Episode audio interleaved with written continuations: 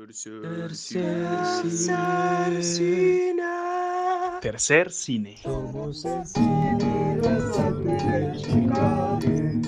Somos el cine de Ospina y Andrés.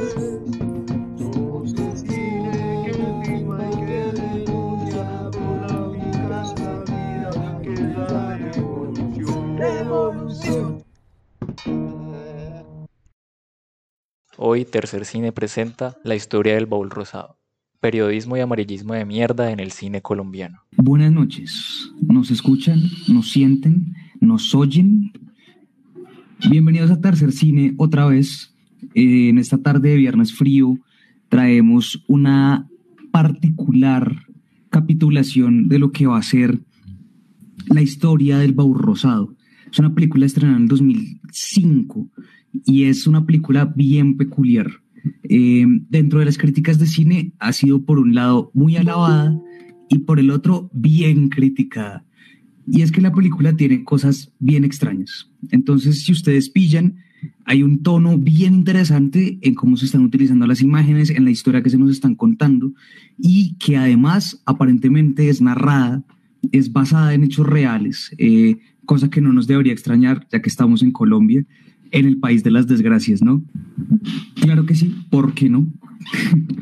Parce, pues la película es, como les decía, una cosa rara. Eh, la directora de esta película y la guionista es Livia Estela Gómez, eh, quien también es directora de una película que ya habíamos comentado en este podcast, que también es una película bien particular. Eh, esta vaina de Alfonso Quijano, ¿no? Es una cosa una película bien extraña de sentimientos encontrados para los miembros de este podcast, por diversas razones, no solo por las actrices, explícitamente por Brenda Quiñones, sino por otros, otros sucesos que han pasado alrededor de la película. Eh, la directora Livia, a su vez, es una personaje completa en el cine colombiano. Esta señora es profesora de la Nacho y, según tengo entendido, también es profesora de la Javeriana, eh, pues de cinematografía. Y en general, parece pues la vieja es una capa en análisis de cine y sobre todo en guion. Y es que si ustedes pillan el guion de esta película, está bien construido en términos, como que la narrativa es bien interesante. Y es de las pocas películas que nos van a hablar eh, en términos detectivescos dentro del cine colombiano. Y eso es una cosa que es difícil. Sí, eso sí es difícil. Eh, porque lograr votarnos eh, un misterio de verdad, parce, eh, es una cosa complicada de lograr y ya vamos a hablar más tarde qué tan bien, qué, tan, qué tanto se logra. A mi parecer, esta película es necesaria para pillarse muchas cosas de la historia colombiana porque nos bota un contexto que es álgido, parece que es una gonorrea y es que acá quisiera que habláramos, yo siento que no hay una, una descripción como explícita del tiempo del año, eh, del año exacto en donde están pasando todos estos hechos, pero sabemos que es en los 40. Y sabemos que Gaitán está cogiendo fuerza, entonces yo supongo que es antes del 46 de las elecciones contra Mariano Espina. Eh, y, qué pena, ahorita te interrumpo. hágalo, hágalo. Eh, en alguna parte en una escena se menciona que es el año 1945. Cierto. Y tiene todo el sentido del mundo porque parece están hablando también de los sucesos que están pasando en Alemania y pues de Gaitán acá en Colombia. Laura, ¿qué, qué nos cuentas? ¿Qué nos cuentas? ¿Qué te narras? ¿Qué te relatas? Buenas, buenas a todos.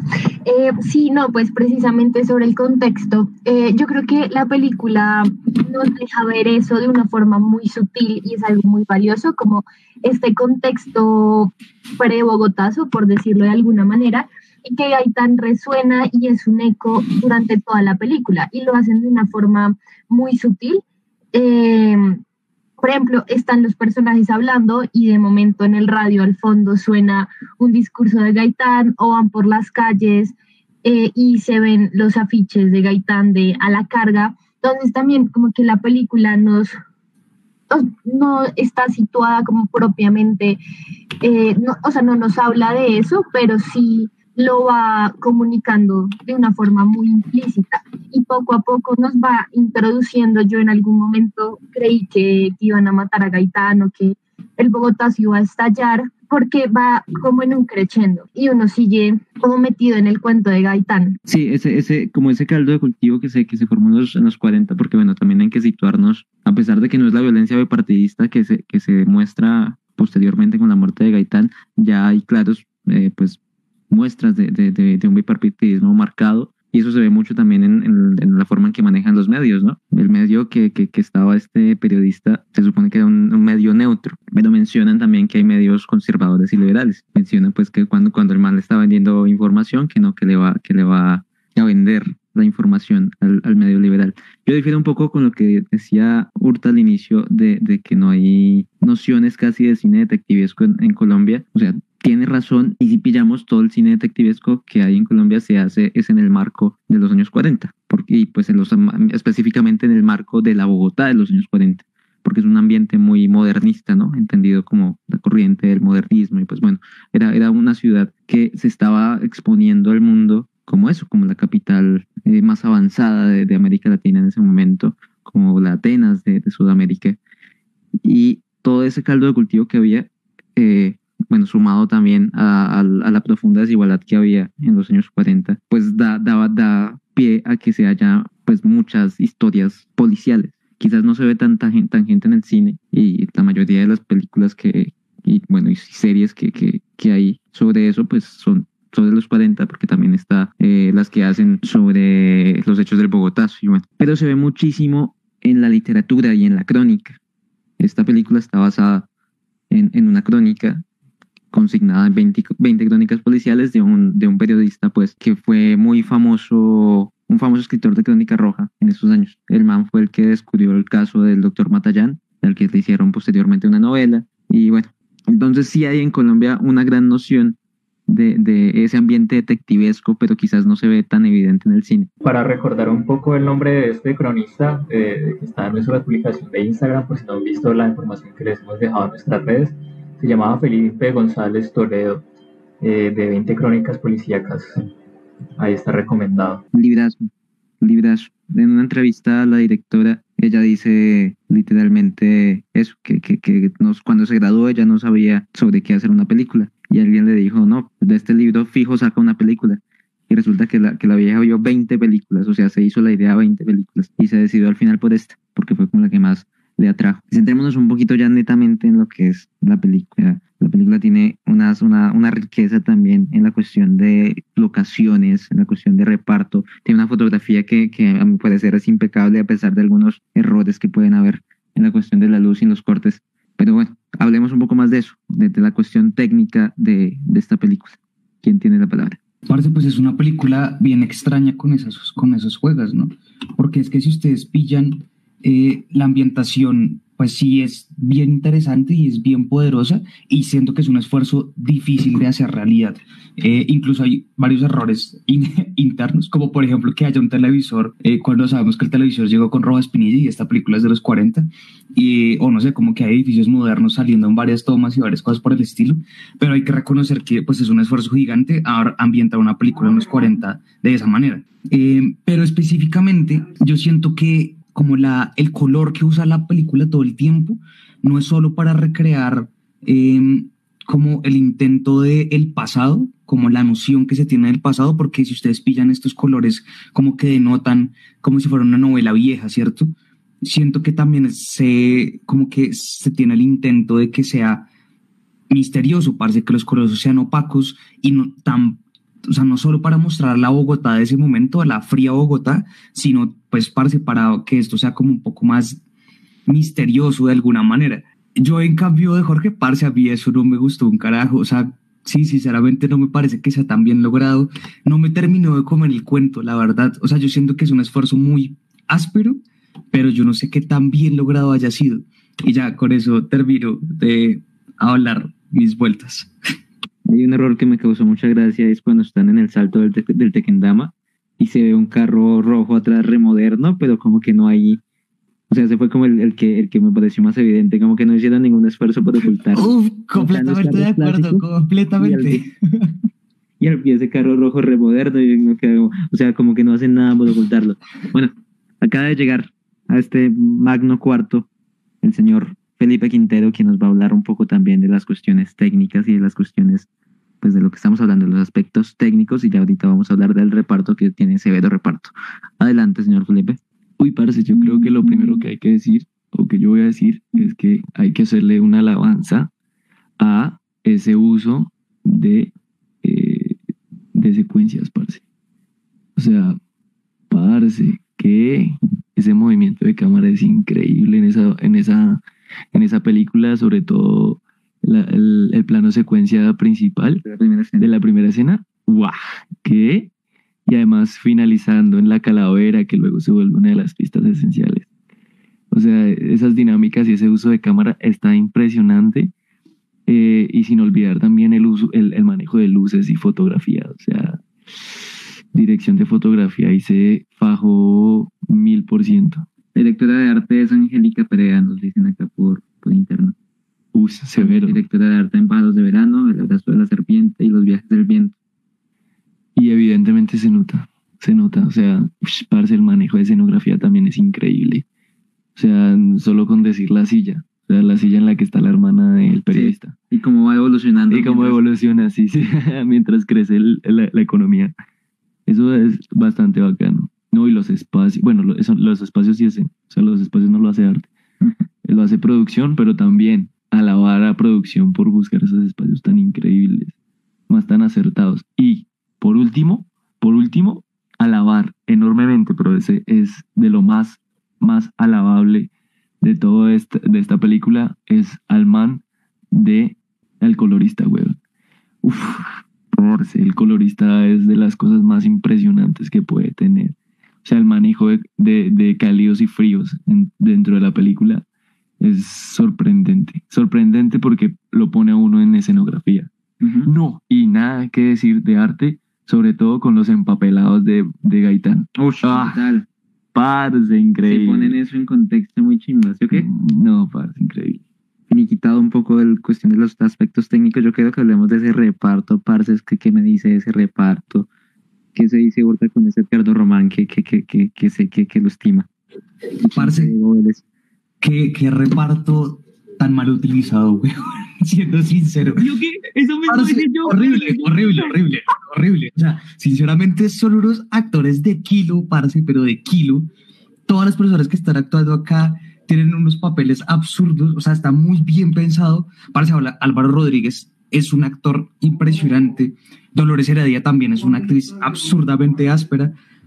Para que vengan a desperdiciarlos de esta manera. O sea, parce, a mí me parece, a mi modo de ver, que los diálogos, la verdad, muchas veces como que, parce, son aburridos, o sea, de verdad son aburridos, como que no, yo no siento que esta vaina funcione y yo no siento que las actuaciones sean tan convincentes al final, pero es que eso es raro, parce, porque es que vea la magnitud de los actores que están pasando acá, o sea, ¿alguien puede explicarme esto, por favor? O sea, por favor, por favor.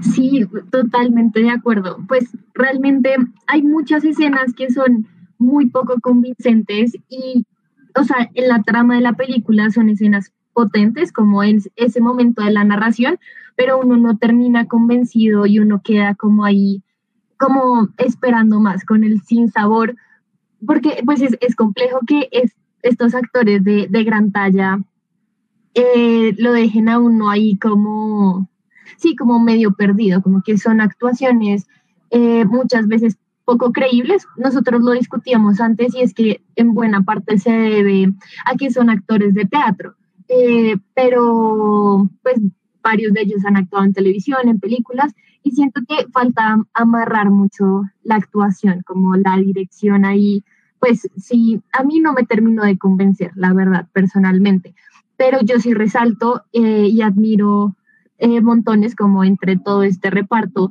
a Santiago García, que simplemente es un maestro, el grande de los grandes, y pues el papel eh, que se hace, el de, el, no sé cómo se llama, el, bueno, el jefe de, de los detectives, que realmente pues yo admiro profundamente a Santiago y, y, pues es un personaje también que, que llena de vida, como también en medio de, de lo absurdo de, de la comedia, como colecciona estampillas y es bastante rolo, bastante cachaco y nutre ahí un poco la narración. Bueno, parce, también volviendo al tema de, de, los diálogos, parce.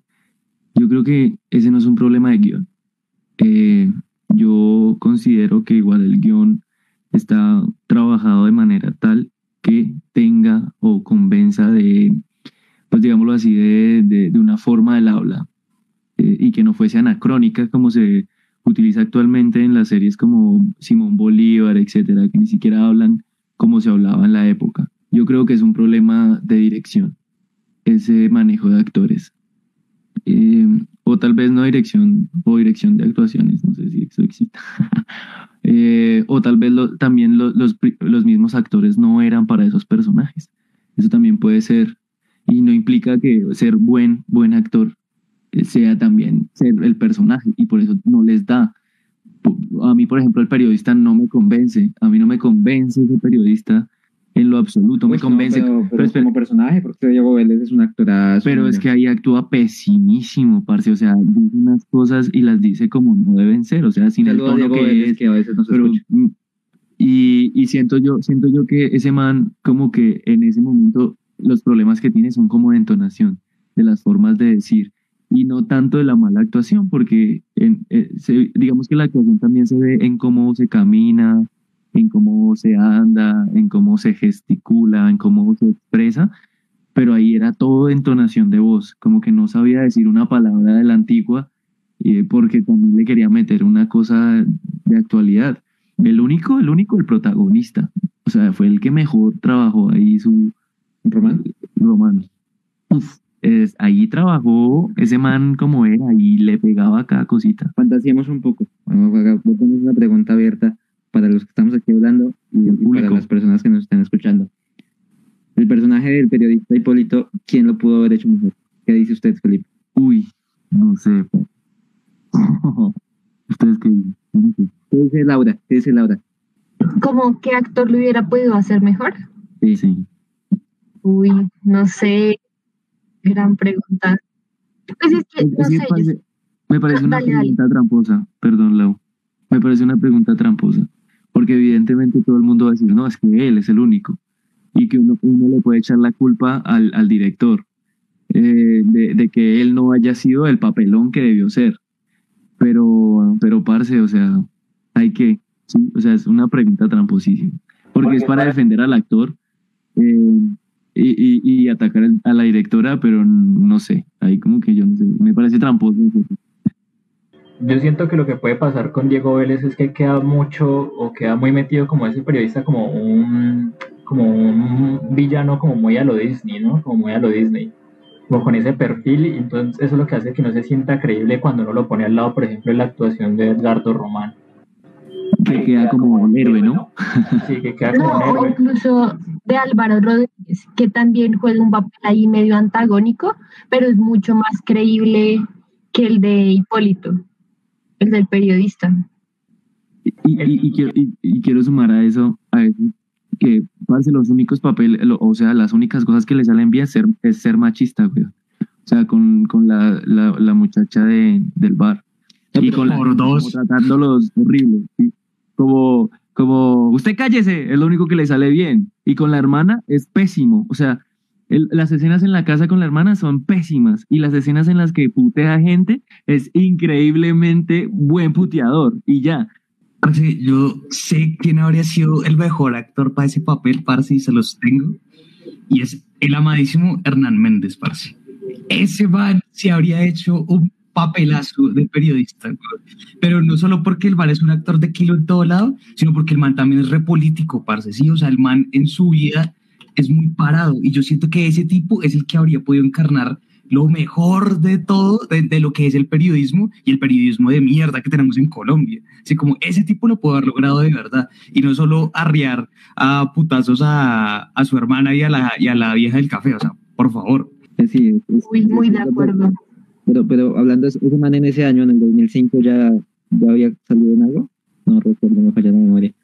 Hay algo y es que la cara de ese man no, como que no tiene la misma soberbia que tiene este Diego Vélez y es como algo que le tratan como de meter mucho al personaje pero que al final cabo no cuadra tanto, o sea, como por meterle ese móvil de la soberbia, de querer triunfar, de tener éxito con mentiras, pues No sé qué tanto le hubiera pegado por esa parte, pero pues sí, puede que haya sido un poco más, porque es que sí, Diego Vélez se siente como muy caricaturesco en este papel.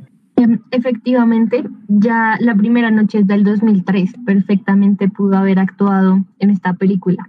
Bueno, veo, y hablando un poquito del guion de lo que estaban diciendo ahorita, ¿ustedes qué les pareció esta intromisión de un romance bastante, cómo decirlo? Como que se come el resto la trama, parce, ¿sí? Como que se come el resto la trama.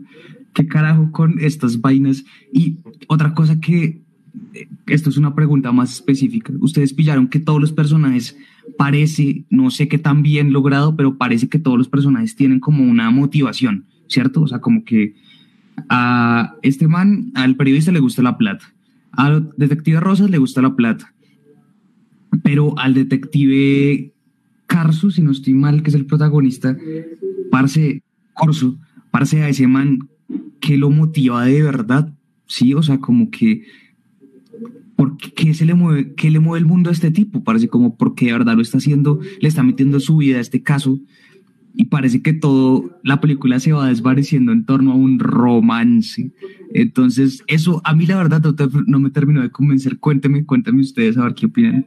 Sí, es un personaje repuritano, ¿no? Como el man que es completamente bueno, como todo, como, como tratando de volverlo como un sacristán así como de época, pues a mí sí me molestó como en gran parte, ¿no? Como que lo- se volvía como un poco inhumano este, este policía.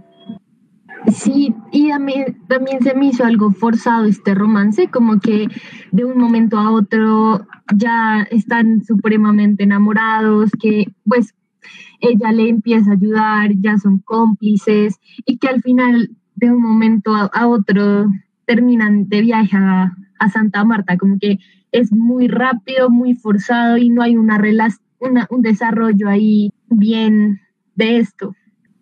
Yo, yo miro eso también como, como, ah, como un intento, ambas cosas, la cuestión de la motivación y la cuestión de, del romance.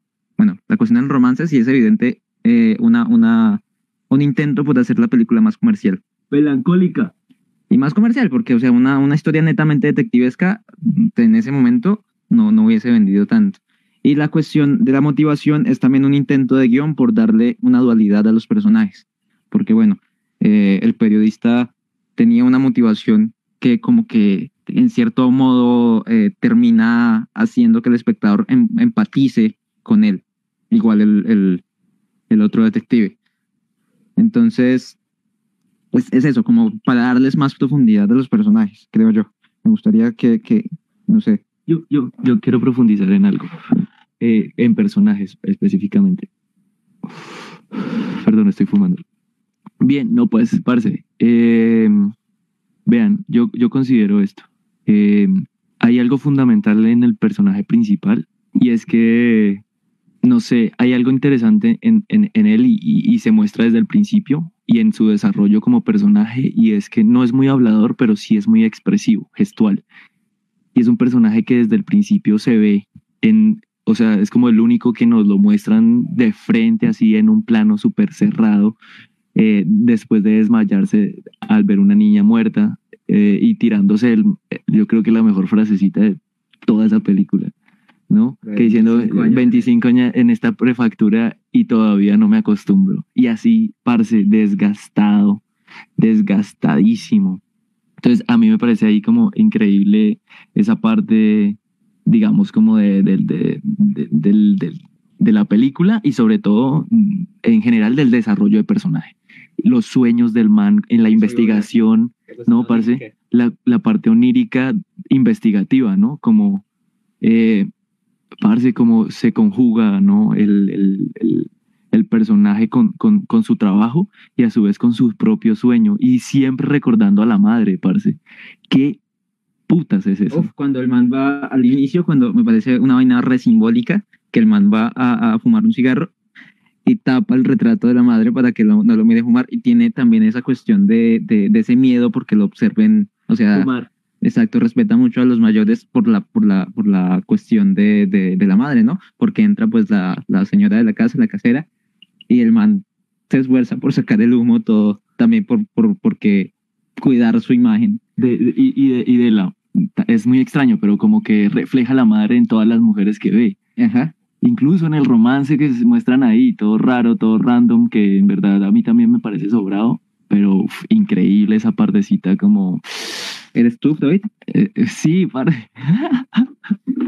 Pero bueno, ¿quieren añadir algo más frente a la cuestión de reparto? Sí, también, pues ahí, eh, esa creo que fue la única escena buena que yo vi, que potente, con buena dirección, cuando este man está hablando con, con el que roba los cadáveres de la morgue. Y pasa, eh, pasa eso mismo, como esa conversación frente a la madre, frente a los muertos omnipresentes que están ahí todo el tiempo juzgándolo desde el cielo y que eh, pues es un miedo muy profundo, como que no solo eh, el tapar el cuadro, sino que también vemos que él sueña todo el tiempo con la mamá, que tiene pesadillas y que está pues bastante atormentado por esto.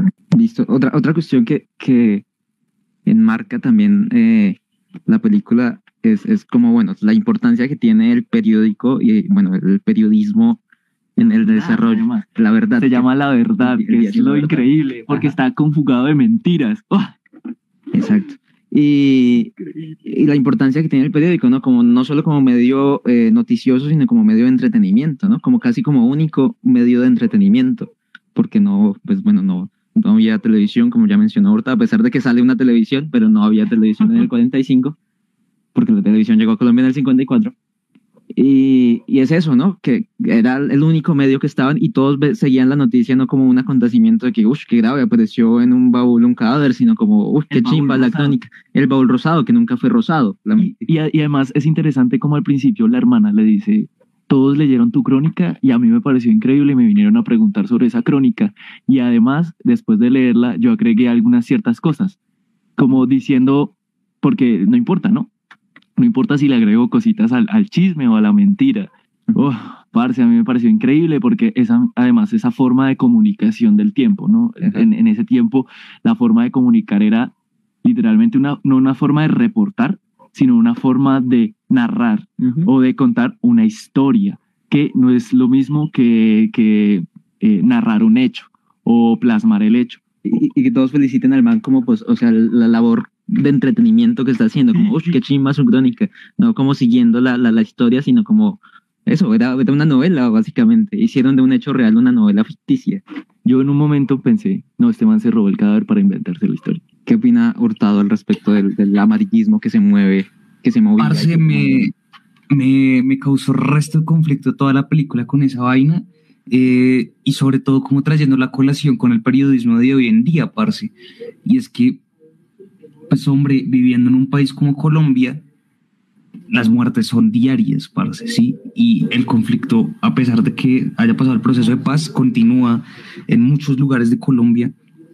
Y digamos que yo siento que la manera en que se abordan a las víctimas del conflicto es más de una manera de partes momentáneas, ¿sí? Y es para hacer plata y es para ganar seguidores y es para mover las redes y es Vicky Dávila haciendo este periodismo de porquería en Colombia. Y entonces como que eso me causaba resto de conflicto porque siento que esta es un retrato muy bien pensado, o sea, exagerado, obviamente, y estereotipado de lo que es el periodismo colombiano. Pero es que sí, parce, sí, es como que sí se siente así, o sea, como que es ofensivo, es, y es tan ofensivo que es real, y eso es lo más triste de todo. Entonces, como que, no, pues me pareció que esa, esa jugada de poner el periodismo de esa manera me, me gustó resto, eh, pero igual, pues sí, como que parece que triste que las cosas sean así por acá. ¿Qué quiere, qué quiere contar Miguel a propósito? Yo tengo varias anotaciones. A mí me parece como, como curioso como este morbo que se crea frente a la muerte, pero en este contexto que es antes de que empiece como oficialmente la- el periodo de la violencia, como, como tal. Y es que yo lo empiezo a relacionar mucho también con, como con pirotecnia. Ustedes no se acuerdan lo que hablamos con Federico, como de todo, como el papel de la imagen, la simulación y todo eso que están hablando, ¿no? Como, como lo que decía Federico era de que la imagen de alguien que finge que está sufriendo y la imagen de alguien que está sufriendo pues puede ser lo mismo. Empieza a pasar mucho acá. Y está como también esa imagen del morbo, pero yo no sé cómo si puede decirse que hay un cambio entre una imagen de la violencia antes y después de como, como del Bogotazo, por ejemplo. Eh, hay algo que, como una anécdota chévere ahí como de Fernel Franco, era que Fernel Franco cuando lo mandaban a tomar fotos al- a, a los muertos del norte del valle, el man, el man tomaba las fotos sin ver, como porque no le gustaba ver los muertos, entonces el man llega y tiene, lo flashaba y con esas salían las fotos así porque igual eran fotos que eran que cumplían con el morbo y entra esa veladura como de lo blanco, lo blanquecino era como donde estaba más el morbo de la violencia también y como el hecho de borrar. Como que no había tampoco una importancia como por saber por cómo se estaba retratando como la muerte o como, como los despojos de la violencia, sino como hay que ponerlo en el periódico y ya y toma la foto y lo flashea y, y ahí queda manchado de blanco. Sí, es, es, es, es eso, o sea, como el, como el reflejo de, de- del mismo periodismo que sigue siendo la misma vaina. Eh, Laura, Laura, ¿tienes algo que añadir frente al amarillismo que, que- y la crítica que se hace frente al amarillismo? Y bueno, también la crítica que se hace a la, a la crónica roja, ¿no? Que es en sí como uno de los inicios de la crónica roja. Pues la verdad, yo no creo que haya una crítica ahí, o sea, simplemente lo está enunciando, pero no es como que la autora, la directora, quiera criticar ese tipo de periodismo, como que se intenta un poco con este compañero de, de dirección, el, el anterior jefe de, redacción, perdón, que pues lo increpa y le dice que pues esos no son los métodos de hacer periodismo, pero como que no trasciende de ahí y sí, sí es bastante complejo cómo se, se va generando todo este sensacionalismo. Eh, parce, yo quisiera hacer como la pregunta a Lau. Pues, o sea, entonces, ¿qué es el objetivo de la crítica? Que sea directa, que sea Carlos Álvarez poniendo eh, un fade in así súper en plano detalle a un periódico mostrando las muertes de estudiantes. O también esto puede ser crítica, porque parece insinuar no implica una ausencia de crítica. Y creo yo que esa insinuación se ve casi que de lleno en todo, en toda la película. Casi que el periódico es un papel importante, porque además, o sea, todo el tiempo nos muestran los títulos.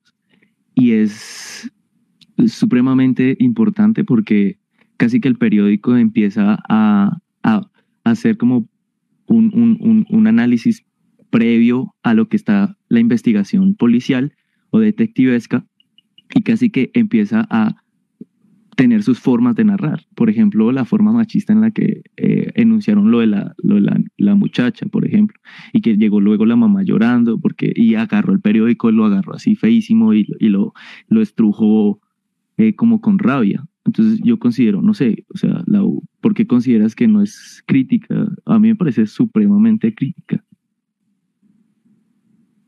Eh, pues sí, o sea, no creo que tenga que ser así Carlos Álvarez, súper denunciante eh, y panfletario, pero, o sea, siento que se puede desarrollar más la crítica, como hacerla un poco más potente eh, dentro de la narración, como que, o sea, está lo intenta, pero no logra convencerlo a uno del todo. Como que sí, o sea, se dan pequeños momentos muy cortos y, y, no pasa de ahí. Pues bueno, sí, eso también puede ser, ¿no? O sea, no es que no sea crítica, sino que es una crítica floja, más bien. Como toda la película. Exacto. A mí me pareció bonita esa película. Parce, a mí me encanta. Es buena, la película es buena, parce. O sea, ¿quién hace esas tomas? O sea, hemos, hemos visto películas peores y la hemos alabado. Parce, Por ejemplo, del paseo, ¿no? ¿Se acuerdan de Pasado el Meridiano? Uy, horrible esa película. En comparación con esta, esta es, esta es una joya del arte.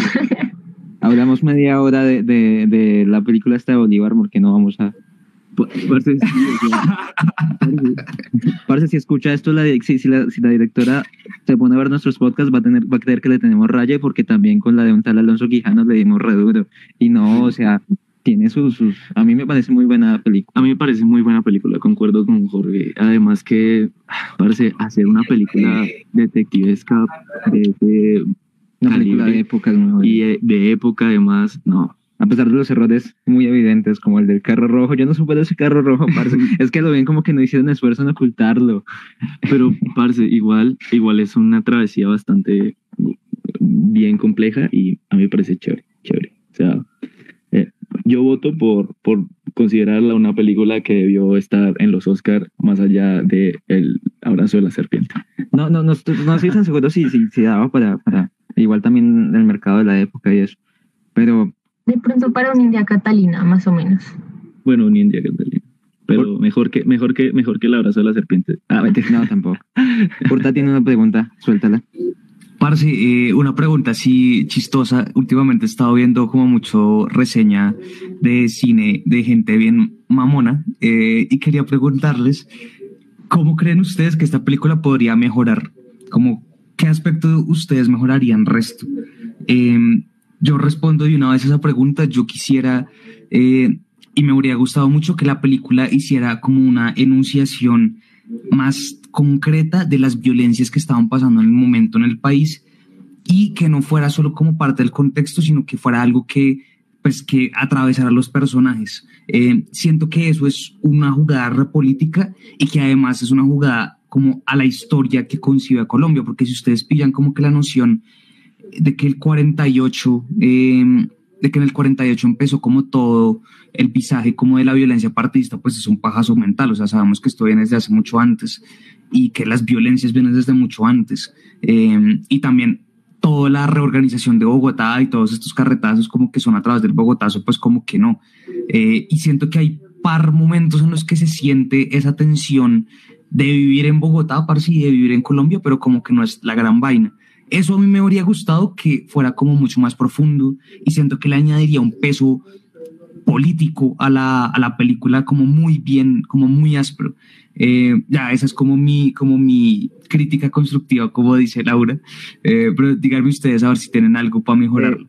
Yo, yo no, eh, no se me ocurre en ese momento, pero no respondo a la pregunta, pero respondo a la respuesta de Hurtado.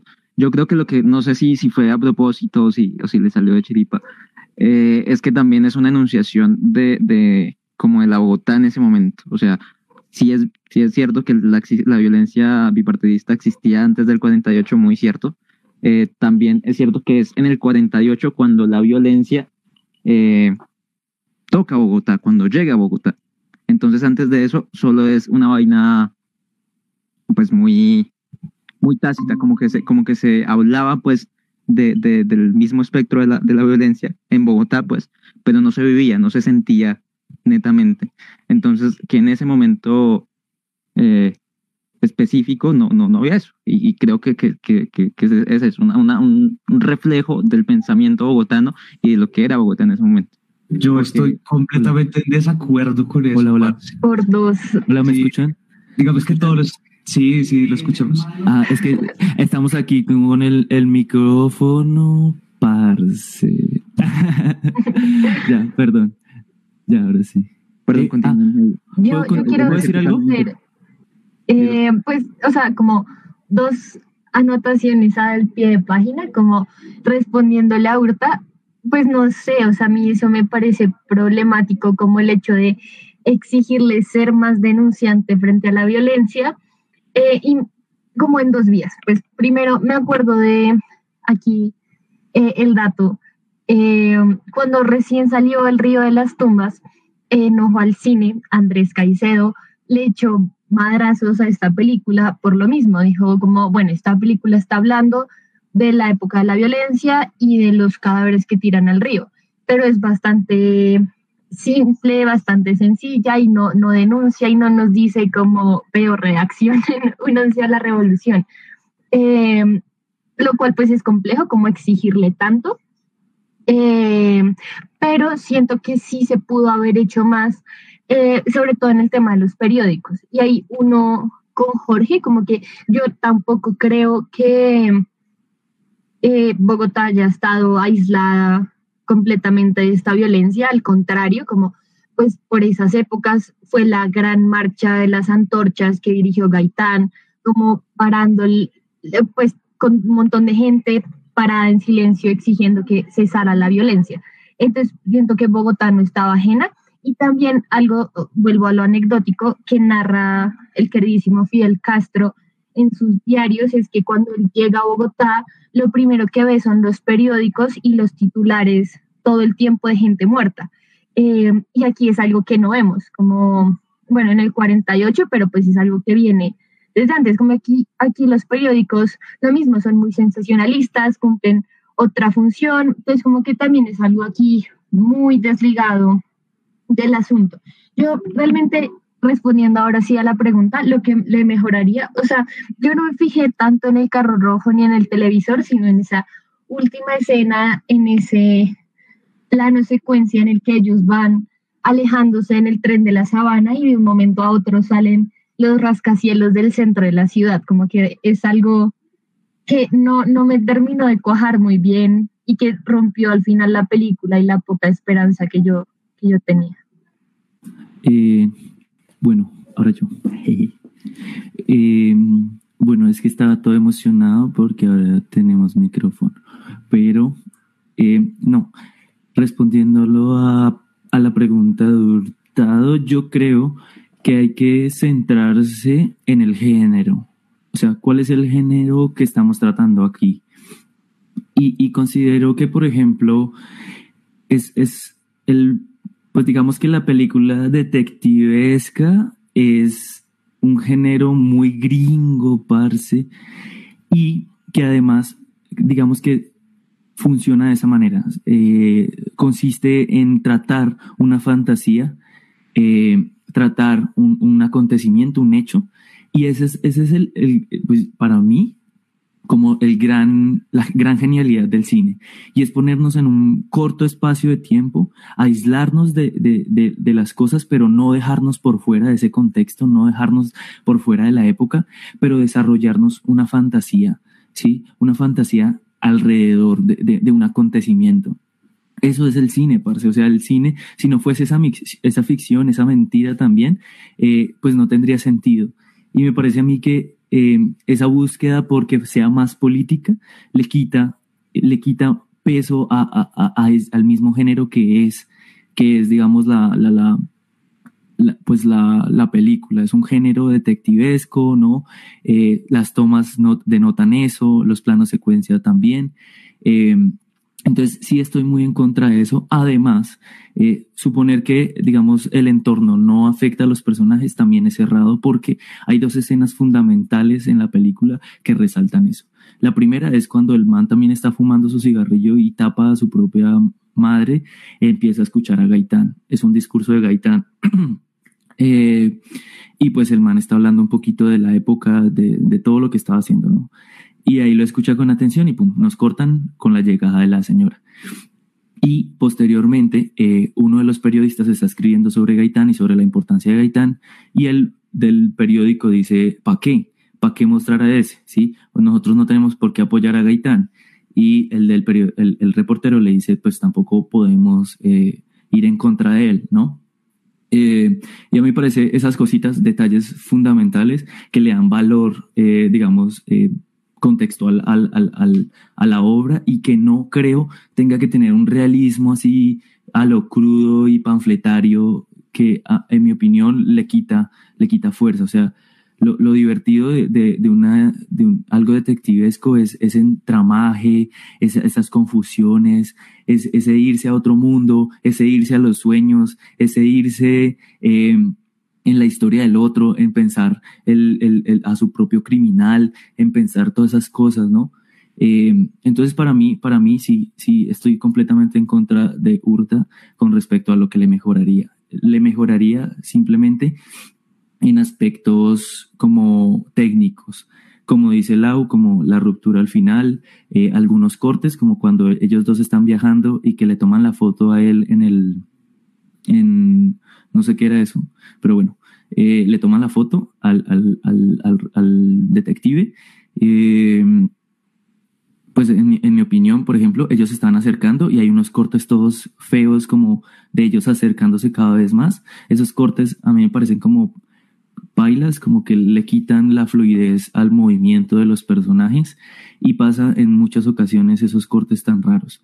Eso le cambiaría, sobre todo aspectos técnicos eh, con respecto a, la idea y, al desarrollo de la idea y al desarrollo de personajes, a todo lo que implica, me parece un filme increíble, o sea, verdaderamente increíble. No había visto algo con, esa, narración tan compleja y además con esa, ese, ese, ese valor a la ficción realista eh, de las cosas, o más bien eh, esa mentira ficcional que al final es una verdad y bueno, ah, ya. Es lo mismo que el periódico, pero más chimba. Yo le quitaría, parce, le quitaría el berraco carro rojo. Estoy indignado por ese carro rojo. Voy a hacer un, un, un, un, un change.org para que editen esa película y quiten ese carro rojo. Es lo único que le quitaría. Muchas gracias. Bueno, amigos y amigas. Bueno, no siendo más amigos, creo que por hoy cerramos. No olviden seguirnos.